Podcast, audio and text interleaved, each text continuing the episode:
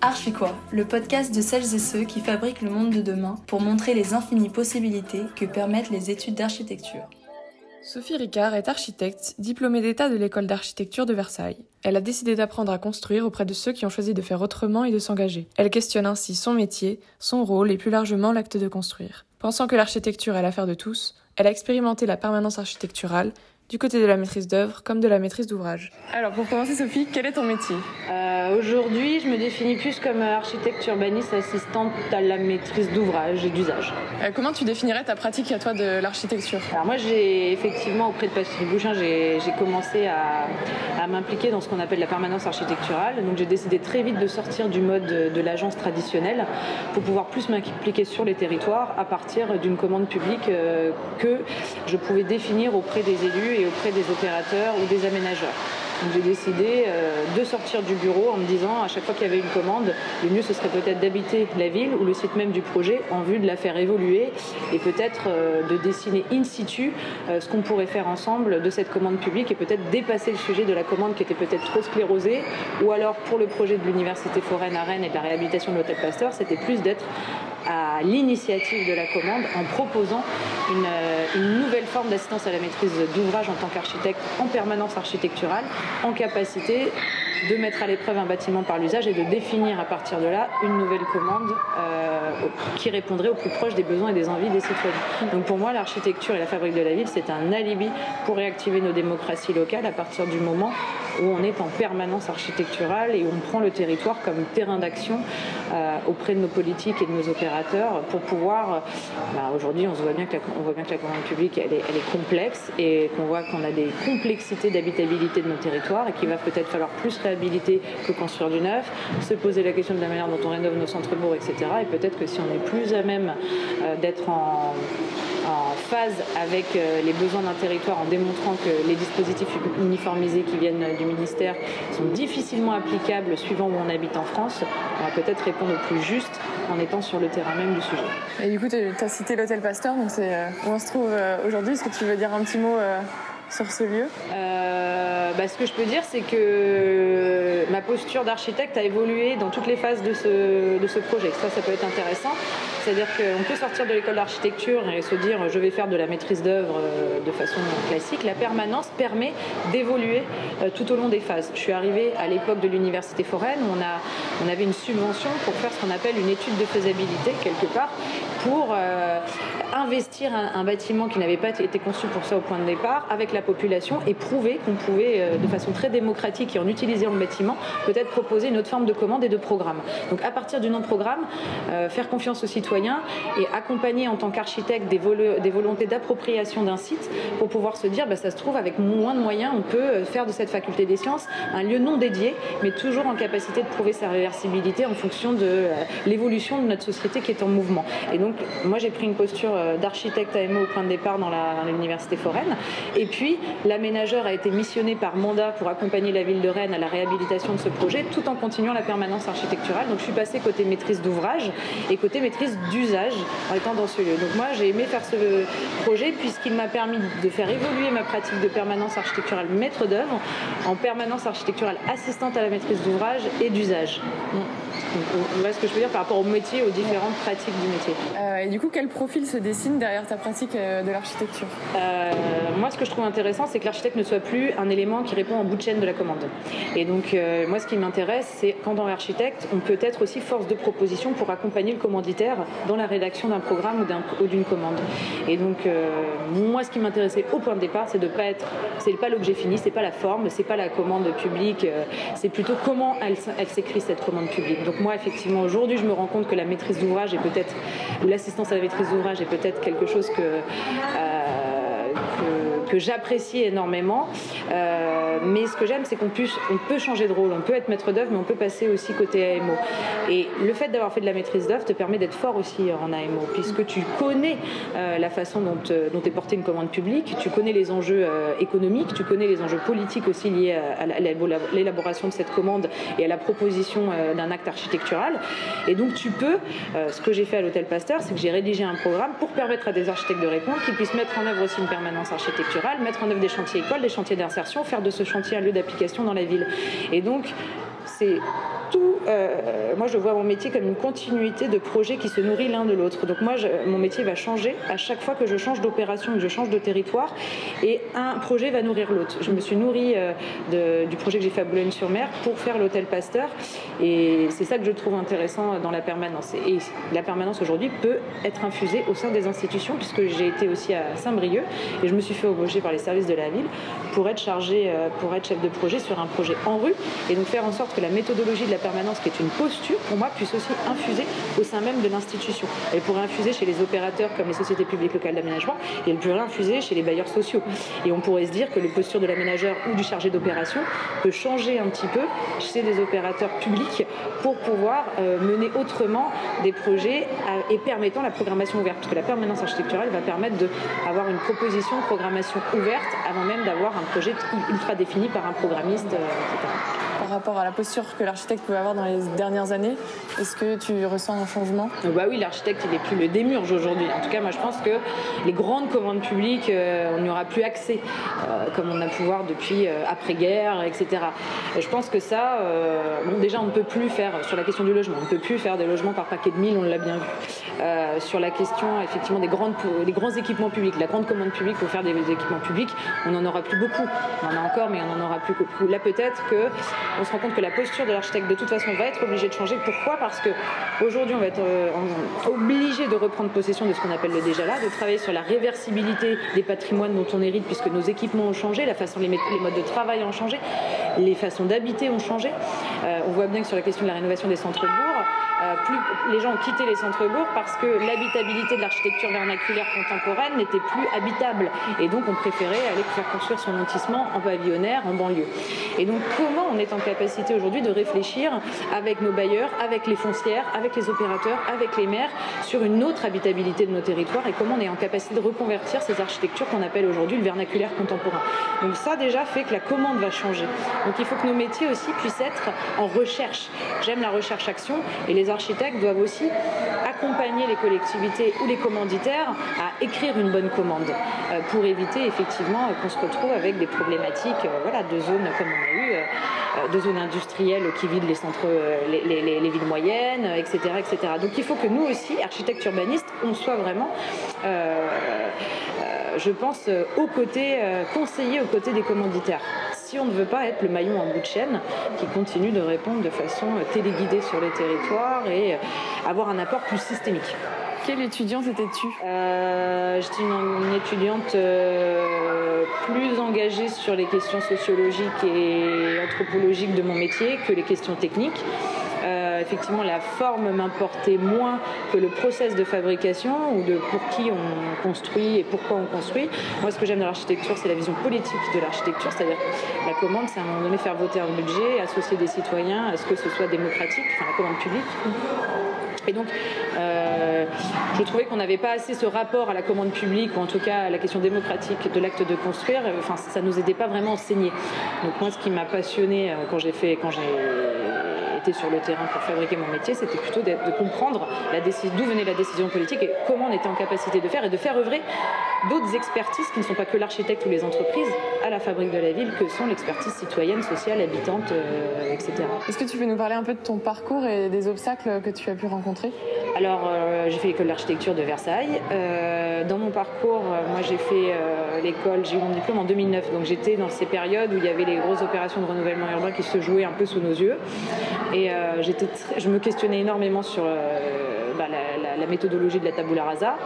Et, et du coup, euh, je trouvais que nous n'était pas assez enseigné euh, la question de la commande et la question de la rénovation du patrimoine ou la question de l'habitation, la question de l'habitat social, etc.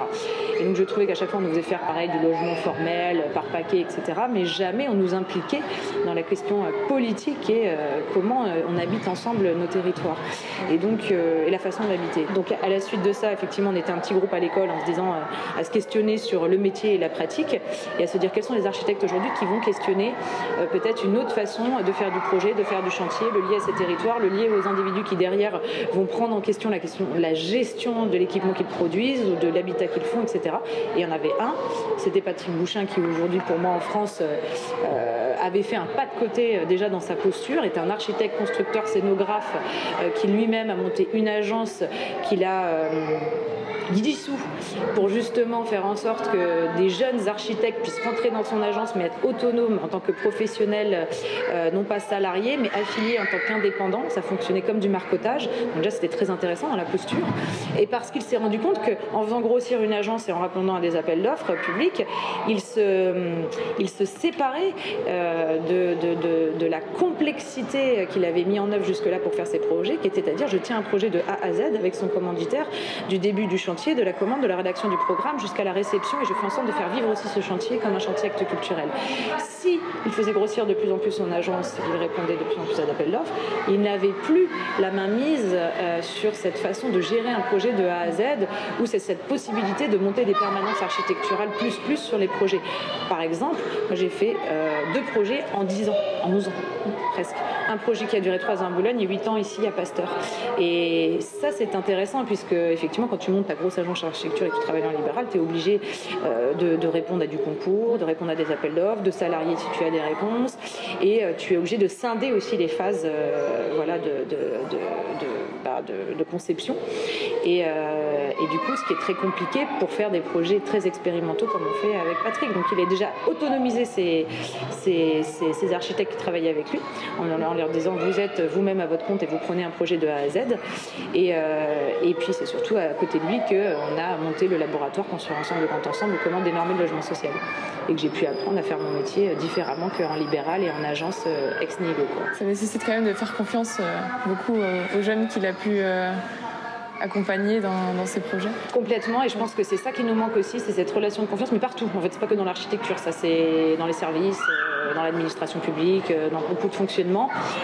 cette délégation de confiance est très compliquée. Effectivement, à partir du moment où il m'avait donné cette délégation de confiance pour que je mène ce projet à Boulogne-sur-Mer, alors, que je sortais juste de l'école et que j'avais jamais fait de chantier, que j'avais jamais mené un projet, mais j'ai eu quand même euh, Sébastien qui était architecte à Paris qui m'a accompagné aussi pour m'apprendre le côté technique de mon projet.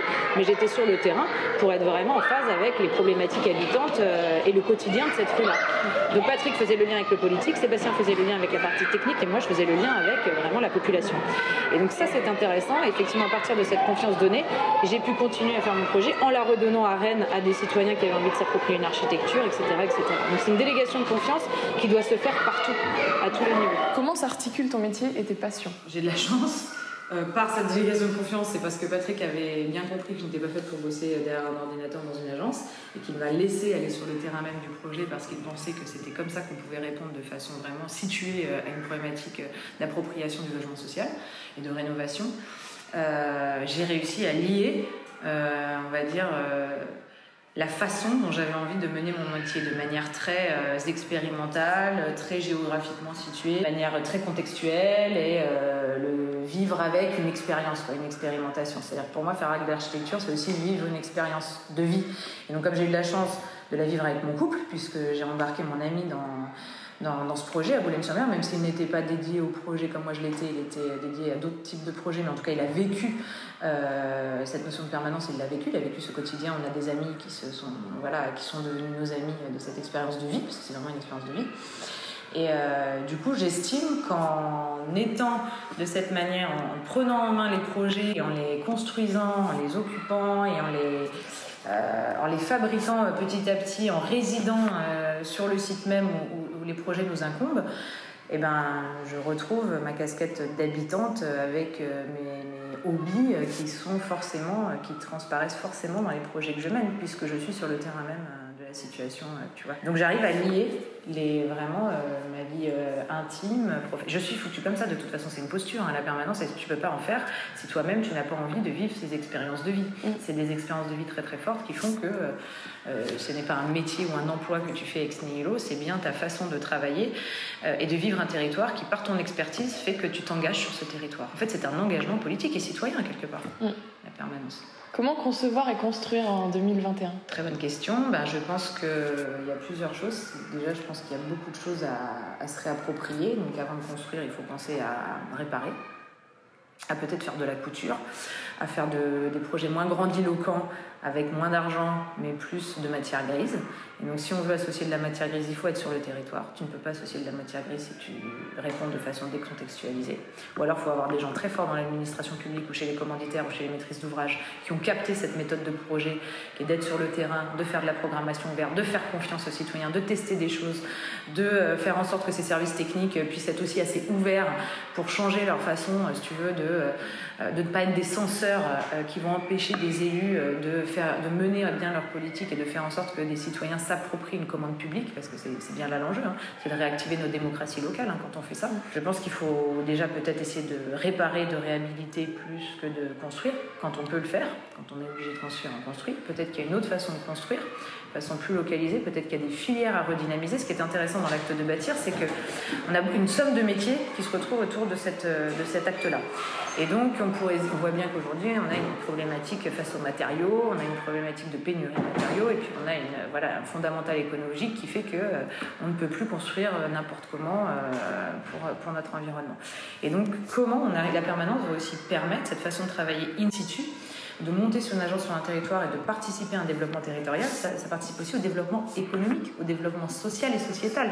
C'est-à-dire qu'un chantier, c'est aussi une activation euh, de savoir-faire et une activation de filière si on décide en tant qu'architecte de construire avec tel matériau ou tel matériau.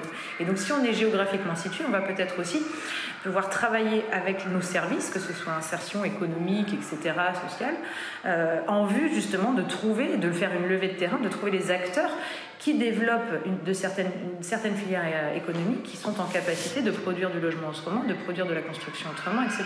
Donc ça va participer, la réhabilitation aussi, à une redynamisation de nos métiers, à peut-être faire émerger de nouveaux métiers qu'on avait oubliés dans la réhabilitation, qui peuvent réémerger parce que tout d'un coup on a oublié aussi des filières de matériaux euh, qui sont exploitables sur certains sols. C'est pour ça qu'on doit reterritorialiser la commande et qu'on ne peut pas construire partout pareil, puisqu'on va avoir des sols euh, qui sont exploitables d'une manière et d'autres d'une autre manière en fonction d'où on se situe et qu'on va pas pouvoir faire du terre-paille partout. En France, qu'on ne pourra pas faire euh, du bois partout de la même manière. Donc, euh, ce qu'il faut, c'est reterritorialiser la commande, et donc ça veut dire reterritorialiser peut-être presque les normes et les DTU, tu vois. Nos DTU aujourd'hui sont complètement aberrants euh, parce qu'effectivement, la question de la thermique ne se situe pas de la même manière, ça ne se gère pas de la même manière si tu habites dans le nord de la France ou si tu habites dans le sud de la France. Et donc, peut-être que si on est à la barre de ces commandes et en capacité peut-être de faire travailler des petites entreprises, de refaire travailler de l'économie locale, on va peut-être redéployer des filières autres. C'est-à-dire que l'outil de la réhabilitation peut aussi être un outil de développement économique territorial. Et ça, ça m'intéresse aussi de voir comment tout ça, la fabrique de la ville, génère un tas de choses. Et quand on fabrique un accueillement de passeur, c'est plein de choses derrière. C'est comment aussi euh, on fait travailler l'émergence culturelle, comment on, se sert d'un chantier commande publique comme un bâtiment d'application pour les écoles, pour les formations, pour l'insertion professionnelle. Ça la commande publique peut être un levier de développement territorial. Je pense que là où on se bourre dans le plan de relance, quelque part, c'est qu'on fait avec les anciens modèles. Alors que le plan de relance, c'est de se dire arrêtons de faire avec nos anciens modèles euh, téléguidés et peut-être repartons d'une situation locale, d'une situation démonstratrice pour pouvoir faire école à partir de cette situation démonstratrice et amener petit à petit toutes les échelles, l'échelle de la ville, l'échelle de l'intercommunalité, les syndicats mixtes, etc., à créer une autre façon de voir les choses, amener les opérateurs à modifier leur façon de faire, amener euh, peut-être les, nouvelles filières à s'implanter sur le territoire comme des foncières, etc., pour travailler sur un foncier autrement, ou aider les collectivités à racheter leur foncier pour qu'elles puissent avoir une marge de manœuvre sur leur patrimoine, ou en tout cas être euh, à la barre de la gestion de leur patrimoine et de la rénovation de leur patrimoine. Et essayons euh, de se servir de ces nouvelles méthodologies de fabrique de la ville comme outil de développement territorial général. Après des mois de crise sanitaire, quelle est la place de l'architecture et euh, son rôle aujourd'hui dans la construction du monde de demain? Bah, Une grande place, hein. euh, enfin, je pense, euh, mais pas tout seul. Et le problème, c'est qu'on a expertisé nos métiers, on a scindé les métiers, scindé les procédures et scindé les phases. Aujourd'hui, il faut qu'on se rassemble. On a trop scindé et on est trop séparés. Donc on est dans une société complètement séparée et on ne sait même plus, mais même le politique est séparé de son citoyen, on le voit bien. Donc je pense que vraiment, dans la limite de la fabrique de la ville, on a l'occasion de rassembler les champs, les pratiques, les citoyens, les élus, les savoir-faire, les savoirs théoriques, etc. On a un alibi euh, pour ensemble faire les choses autrement. Donc je pense que la place de l'architecte, elle peut être, elle peut éviter en tout cas d'être un maillon en bout de chaîne et qui doit quand il a envie, euh, quand il le peut et quand il le veut sur un territoire, peut-être travailler. Mais c'est tous les métiers. Hein. C'est-à-dire pas que l'architecte, c'est toutes les postures là qui doivent changer. C'est-à-dire qu'à un moment donné, on doit juste arrêter euh, d'être loin de tout. Et peut-être qu'il faut tout simplement euh, qu'on a tous, on est tous habitants, on a tous des capacités, on a tous des, envies et des savoir-faire et qu'il faut les mettre à disposition d'un territoire ensemble et peut-être mettre plus de temps à se rassembler, se réunir et se fédérer pour peut-être gagner de l'argent et du temps par la suite pour fabriquer un projet et que ça puisse servir de façon systémique un territoire tout entier. Donc je pense que l'architecte a un grand rôle à jouer, mais il doit être proche des, commanditaires.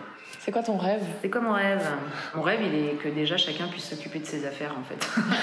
non, mais je pense que les choses arriveront à partir du moment où on arrive à, à déjà avoir un métier où effectivement on peut lier passion et savoir-faire.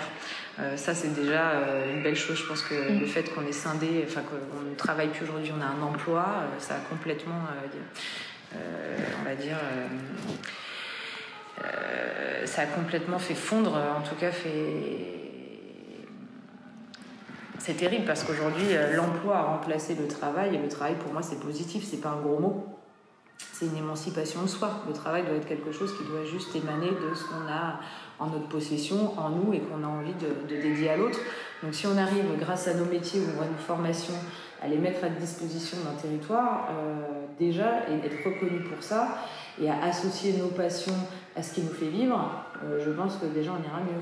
Est-ce que tu aurais un conseil pour la future génération euh, d'architectes et de diplômés en architecture? Ah bah ouais, sortir euh, toujours de ses choix, bouger, aller dans des terrains, ne pas avoir peur de l'autre, rencontrer le monde qui nous entoure, qu'on n'a pas besoin d'aller très très loin euh, pour comprendre qu'il y a des complexités, euh, que ce soit sociales, économiques, environnementales, partout où on est. Et donc, euh, à un moment donné, c'est regarder en bas de chez soi ce qui, ce qui, est en train de se passer et apprendre des autres. Donc, c'est toujours. et ne pas avoir peur de, de, de, casser les codes et les cadres et les corporations, et surtout sortir de nos corporations, des corporations, de tous les métiers, sortir de nos corporations, et quand même une grosse corporation, la corporation des architectes.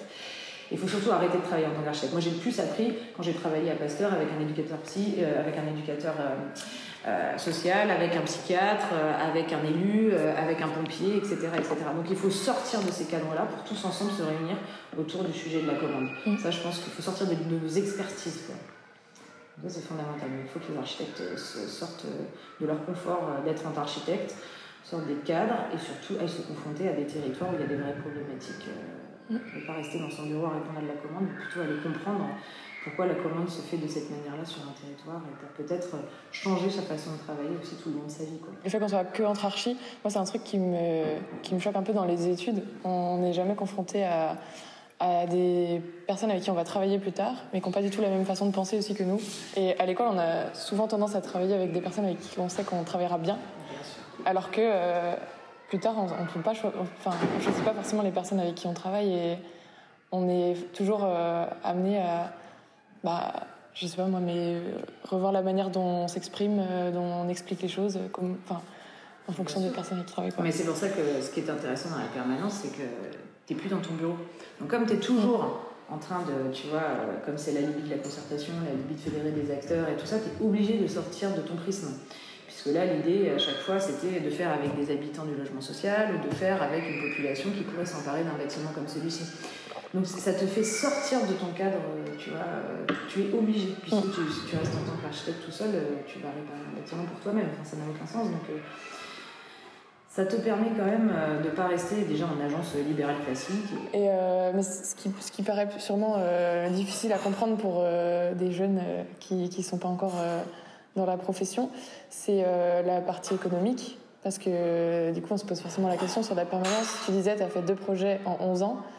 Comment tu vis? euh, Comment tu vis? Qui, qui, te paye? Euh, comment, tu, comment tu fais pour, pour pouvoir faire, entre guillemets, enfin, des, projets sur des temps longs et, et être rémunéré. Ouais, parce que on voit bien que dans les agences, c'est la course, quoi. Parce que c'est une agence. Voilà. C'est exactement ce que je disais tout à l'heure. Patrick, il a, quand il a compris que ça devenait la course, mm. il a dissout l'agence. Il a dit chacun va prendre son opération. Et sur une opération, les opérations classiques de base, elles mettent trois ans à peu près. Donc tu peux vivre sur trois ans. C'est-à-dire que moi, j'ai effectivement, la permanence architecturale ne peut pas faire vivre une agence, ne peut pas faire nourrir une agence. Par contre, elle peut faire nourrir, nourrir un jeune architecte qui débute. Et donc moi, sur Boulogne, j'ai été payée, ma permanence architecturale a coûté 1% du budget travaux. Euh, mais parce que j'étais jeune architecte, donc euh, j'étais euh, voilà, pas payée comme une architecte qui avait 10-15 ans de métier. par contre, effectivement, une agence ne peut pas gérer ça avec le, forfait que j'avais. Sur Pasteur, comme j'ai changé de rôle à chaque fois et qu'on a réussi à tisser les liens de cette commande, j'ai pu être payée d'abord par l'association Notre Atelier Commun quand on avait euh, la, subvention pour faire cette étude de FESA. Ensuite, j'ai été rémunérée euh, par délégation de mandat par, le, bah, par le, la Société publique locale d'aménagement territoire public. Je suis restée à mon compte, mais donc je facturais à territoire public. Il y avait une délégation de mandat et une rémunération par la ville. Euh, donc j'ai pu, j'ai changé par contre de, tu vois, de quelque part de, de boss financeur, tu vois, de l'opération. J'ai changé de, patron entre guillemets. Et euh, mais je suis restée ma propre patronne en me disant que je voulais pas être salariée pour garder aussi une liberté d'action. Euh, je pourrais maintenant me faire salarié sans problème. La preuve, c'est que j'ai, bien voulu être salarié de Saint-Brieuc sur ce sujet-là. Et donc là, le salaire a encore évolué et changé, tu vois, parce que suivant euh, dans quelle posture tu es. Tu bosses dans le monde associatif et tu dépends d'une subvention publique. Tu bosses euh, pour un aménageur et tu dépends d'une rémunération, euh, liée par un mandat qu'a passé la ville avec son opérateur, où tu vas dépendre. Et puis ça dépend de l'ancienneté de ton boulot. Mais ce qui est intéressant, c'est de dire qu'effectivement, ce que je suis en train de faire, je ne pourrais pas faire vivre une agence avec. Par contre, ça peut faire vivre un architecte. Mm. par un jeune architecte, c'est sûr. À vie, il faut pouvoir s'ancrer. C'est pour ça que moi maintenant, bah j'ai fait beaucoup de permanence où j'ai bougé. Là, je me dis maintenant, ça serait bien que je manque sur un territoire et que je commence à avoir cette relation plus politique, comme on disait. Mais là, j'ai tout inventé en termes de modèle économique. Est-ce que je monte moi-même? Ça, c'est une vraie question. Est-ce que, euh, donc je pourrais commencer en disant, je, je, fonctionne avec la preuve par 7, mais la preuve par 7, pareil, elle est définie en termes de temporalité et de sous par une subvention qui est donnée par les ministères et qui va prendre fin au bout de deux ans. Donc une fois que tu t'ancres, c'est comment tu développes ton propre modèle, ton autonomie économique sur un territoire. C'est pour ça que je veux m'ancrer sur un territoire pour pouvoir me dire que demain, j'ai inventé mon propre métier sur ce territoire à partir du moment où j'ai eu la confiance des politiques, la confiance des opérateurs, la confiance de tout ça, qui fait que je vais voir quel modèle économique je vais, je vais pouvoir euh, inventer à partir de ma posture et mon métier. Je vais peut-être être AMO d'une ville, je vais peut-être tout d'un coup euh, rentrer dans un service. Moi, j'aimerais bien monter un, service, un atelier public d'urbanisme, par exemple. Tu vois, ça pourrait être ça. Mais ça, ça veut dire que je m'attache à vraiment euh, un territoire très très circonscrit. Peut-être que ce sera autre chose, mais ça va dépendre d'un sujet démonstrateur sur lequel je vais m'impliquer au point de départ. Mm. Et c'est inventé au fur et à mesure. Oui, c'est ça. Tu n'as pas de visibilité vraiment à long terme. Tu disais même au début, euh, enfin, c'est des projets assez courts, sur 3 ans à peu près. Bah là, j'ai mis 8 ans. Là, oui, mais parce que, enfin, après chaque euh, mission que tu savais pas nécessairement si tu allais avoir la, suivante en plus. Donc tu as quand même cette incertitude aussi de savoir euh, tu feras quoi demain. Ah bah ça c'est clair que t'as pas le même confort de vie que si tu étais salarié quelque part. ça c'est un choix, c'est un mm. choix de vie. Euh, moi je sais pas faire les choses autrement. Par contre, ce que j'ai envie c'est maintenant d'être un peu plus structuré. C'est-à-dire que ces choix de vie, m'ont permis quand même d'apprendre mon métier et de, pouvoir théoriser un peu ce que je faisais, d'intellectualiser un peu ce que je faisais et d'être force de proposition maintenant. Donc à partir de ça, je me dis euh, j'ai bien fait de prendre des risques, tu vois, j'ai bien fait parce que ça m'a aussi vachement formé. Et puis j'ai eu de la chance. Attends, j'étais avec Patrick Bougin. Peut-être t'as plein de jeunes qui se disent putain, j'ai pas Patrick, je vais jamais réussir à faire ce que tu as pu faire Sophie. Donc Patrick m'a fait confiance, il m'a donné quand même la possibilité euh, d'expérimenter une autre façon euh, de fabriquer son, de faire de la maîtrise d'œuvre. Et donc à partir de là, moi j'en ai fabriqué quelque chose. Euh, je me le suis approprié cette façon-là. Et maintenant, je me dis, il faut que je passe à une échelle au-dessus. Je ne peux pas être, faire des permanences pour faire des permanences toute ma vie. Par contre, je peux accompagner les jeunes pour qu'ils se mettent en œuvre des permanences et je peux accompagner des, des commanditaires à ce qu'ils puissent proposer notre forme de commande publique ou rédiger des, appels d'offres autrement. Donc c'est ça qu'il faut que j'arrive à construire aujourd'hui. Euh, je, pourrais, je, ce que je suis un peu en train de faire avec la preuve par 7 sur les territoires d'expérimentation de la preuve par 7. Cet enseignement est, euh, on va dire, expérimentale sur des situations euh, et des expérimentations très situées. Maintenant, je pense que j'ai besoin d'être, euh, d'habiter à l'endroit même où il y a un projet. Et donc, ça m'intéresse plus de me dire, je bosse pas preuve par 7, mais je suis aussi sur un territoire où il y a un projet de la preuve par 7 qui est développé, et je peux moi-même euh, développer un, d'en développer d'autres à partir de celui-là. Tu fais quoi après? Tu deviens, tu deviens quand prof euh, tu... Eh ben moi j'aimerais, tu vois, je fais toujours un peu des, des juste des, des, petites vacations dans les écoles, mais en fait ce que j'aimerais c'est toujours faire ça déjà parce que je trouve ça vachement bien. Monter des, alors à la preuve par 7, il y a des ambitions de monter un peu des, modules d'enseignement. Moi je pense que ce qui est intéressant, c'est le travail qu'on est en train de faire avec la chaire d'expérimentation qui est montée à l'école de Belleville, euh, de l'école de la Villette, euh, en partenariat avec Belleville et le CNAM, puisque l'idée de cette chaire d'expérimentation qui s'appelle EFFE, euh, mettent en situation des thésards, des mémoires, des jeunes étudiants en architecture, en urbanisme, en paysage et pas que, euh, en situation de, de, de, travailler ou de faire leur de théoriser à partir d'un projet démonstrateur. Donc il faut qu'on trouve, il faut que les écoles sortent de leur mur. Donc euh, moi ce que j'aimerais, c'est que sur, sur chacun de nos projets, c'est ce qu'on veut faire aussi avec la preuve par 7, mais pas que, il faut que ce soit une méthode générale. C'est-à-dire que euh, sur ces projets expérimentaux, on les associe tout le temps à une école. Il y a des formations partout. On a des écoles dans tout, presque toutes nos régions. Il faut absolument qu'elles soient associées aux politiques, à, à ces sujets de commande publique un peu novatrices. Parce que si on ne forme pas la formation, on n'arrivera pas à former derrière, tu vois, tous ceux qui vont être aux commandes de. Par contre, ce qu'on aimerait faire ensuite, donc ça, ça m'intéresse, c'est de se dire comment on fait sortir l'enseignement et quand même comment nous-mêmes, en tant que professionnels, on devient des enseignants sur nos terrains d'application. Et ensuite, comment entre, on, associe d'autres chaires. On en revient à la question des métiers qui doivent arrêter nos corpos. Comment, il y a par exemple notre prochain défi, c'est d'aller voir Cynthia Fleury, qui a monté une chaire de philosophie à l'hôpital. Et donc de continuer cette question de cette relation entre urbanisme et santé qu'on avait déjà questionné, tu vois, à Pasteur, de filer cette métaphore-là, et de continuer à se dire que l'acte de fabrique de la ville, quand elle est bien faite, elle peut penser P-A-N-S-E-R la ville, ou penser le monde, ou penser la collectivité, et du coup, euh, peut-être que ce qui serait intéressant, c'est d'associer des chaires entre elles, et peut-être d'avoir des sujets d'expérimentation, de la même manière que moi Pasteur, il y a eu l'école en haute santé publique, tu vois, qui est venu travailler ici, que Philippe Leferrand, qui est psychiatre à l'hôpital psychiatrique du Régnier, a fait des thérapies communautaires et en même temps voulait monter, était en train de monter un diplôme universitaire à l'EHESP, puisqu'il s'est rendu compte que ce, loin, ce lieu en rénovation et cette pratique de la méthode de la permanence et de faire levier, d'activer une gouvernance collégiale et tout ça, pouvait soigner, entre guillemets, en termes de santé mentale différemment et non médicalisée euh, des populations, faire soin, comme, comme les chantiers écoles qui ont été menés avec les compagnons bâtisseurs ici ou les chantiers d'insertion. Euh, et donc du coup, c'est de développer ça à une échelle théorique et pratique en même temps dans nos lieux. Et ce qu'a fait Cynthia Fleury, c'est qu'elle a monté une chaire d'expérimentation au sein même de l'institut hospitalier, ce qui est vachement intéressant. Donc elle s'est rendue compte que dans l'hôpital, les plus à même à soigner étaient peut-être aussi les patients. Et donc comment les patients devaient, pouvaient devenir des formateurs pairs de par leur expérience de vie. Et donc elle a monté une chaire de philosophie à l'hôpital. Et donc on, on s'est dit c'est intéressant avec Patrick de, de rassembler nos chaires ensemble, une chaire de soignants, une, une chaire d'architecture, euh, et avoir des sujets d'expérimentation qui pourraient justement être dans les hôpitaux, qui pourraient être dans nos institutions publiques, être, tu vois, mm -hmm. et associer comme ça de différents types de professions mais sur des sujets concrets, quoi, hors de l'école. Il faut se faire sortir l'école pour qu'elle se re-questionne à partir de sujets d'expérimentation. Ouais, c'est chouette. Ouais, c'est cool. Hein. Ça donne envie. Ouais. Bah, merci beaucoup, Sophie. Euh,